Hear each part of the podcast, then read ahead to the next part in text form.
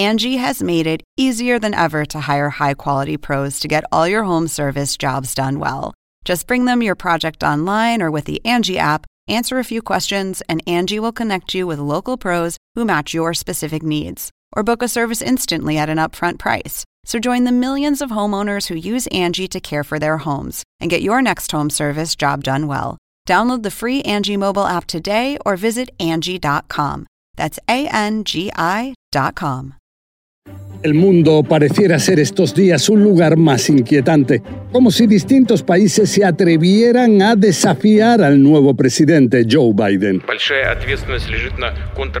Hay quienes hablan con mucha ironía hasta de un cierto caos estratégico que es urgente ordenar. Veamos. Irán anunció que enriquecerá uranio hasta el 60%, al umbral de conseguir esa temida primera bomba atómica.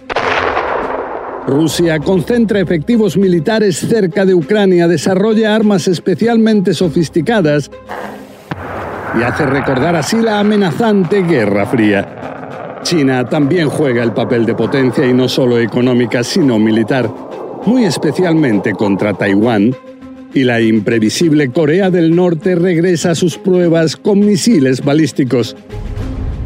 No hay privilegios para el presidente de Estados Unidos.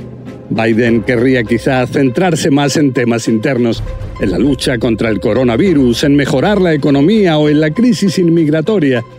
Pero la realidad es que en otros países no falta quienes piensan que se puede tratar de una oportunidad de poner a prueba a Washington. He will pay a price. I, we had a long talk, he and I. We've, I, I know him relatively well. Surgen así desafíos muy urgentes, también para la seguridad misma de la considerada principal potencia global. Si Biden aseguró que con él Estados Unidos regresa al mundo, ahora no va a tener más remedio que hacerlo. Cuanto antes. Me explico. Irán puso el dedo en una de las llagas más dolorosas cuando anunció ahora que decidió enriquecer uranio hasta el 60% muy por encima del 3 y algo por ciento que le autorizaba el acuerdo nuclear de hace seis años, pero ya muy muy cerca del 90% necesario para llegar a una bomba atómica, algo que desataría todos los temores de perder el control de las capacidades bélicas nucleares en el Medio Oriente. La alarma en Occidente es considerable, los contactos diplomáticos se multiplican. Se afirma que si hasta ahora Irán había dicho que el objetivo único de su enriquecimiento de uranio era usarlo para objetivos pacíficos, este 60% es ya muy difícil de justificar. Y el motivo oficial tampoco tranquiliza. El presidente Hassan Rouhani aseguró que esta es una forma que tiene su país de responder con la que sería una especie de, digamos, venganza nuclear. De hecho, él culpa a Israel de terrorismo nuclear por un inusual sabotaje el domingo en la quizá planta atómica más vigilada y central del país, la de Natanz, en la que, según distintas fuentes, miles de centrífugas de enriquecimiento de uranio habrían sido dañadas, lo que, de ser así, retrasaría de forma muy significativa el programa nuclear del país.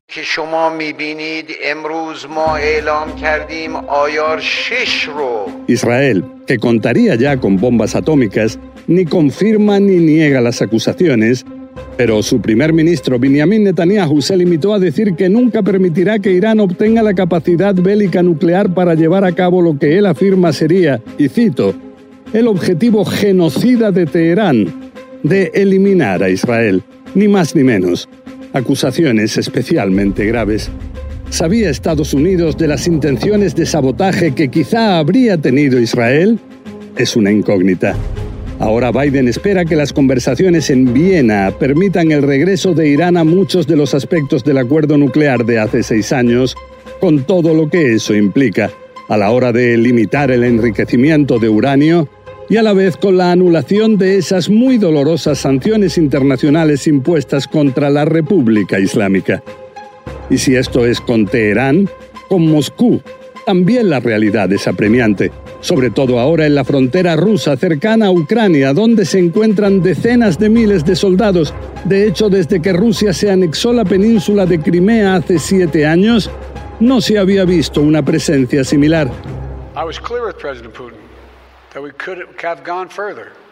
But I chose not to do so. To be, I chose to be proportionate. Aunque Ucrania no sea parte de la OTAN, esta alianza atlántica junto a Estados Unidos advierte a Rusia que si sigue la escalada, habrá consecuencias. Si en el anterior podcast de Desafíos Globales hablábamos del papel central de superpotencia que la Rusia de Putin quiere tener en el mundo como en el pasado fue con la Unión Soviética, este es un claro ejemplo.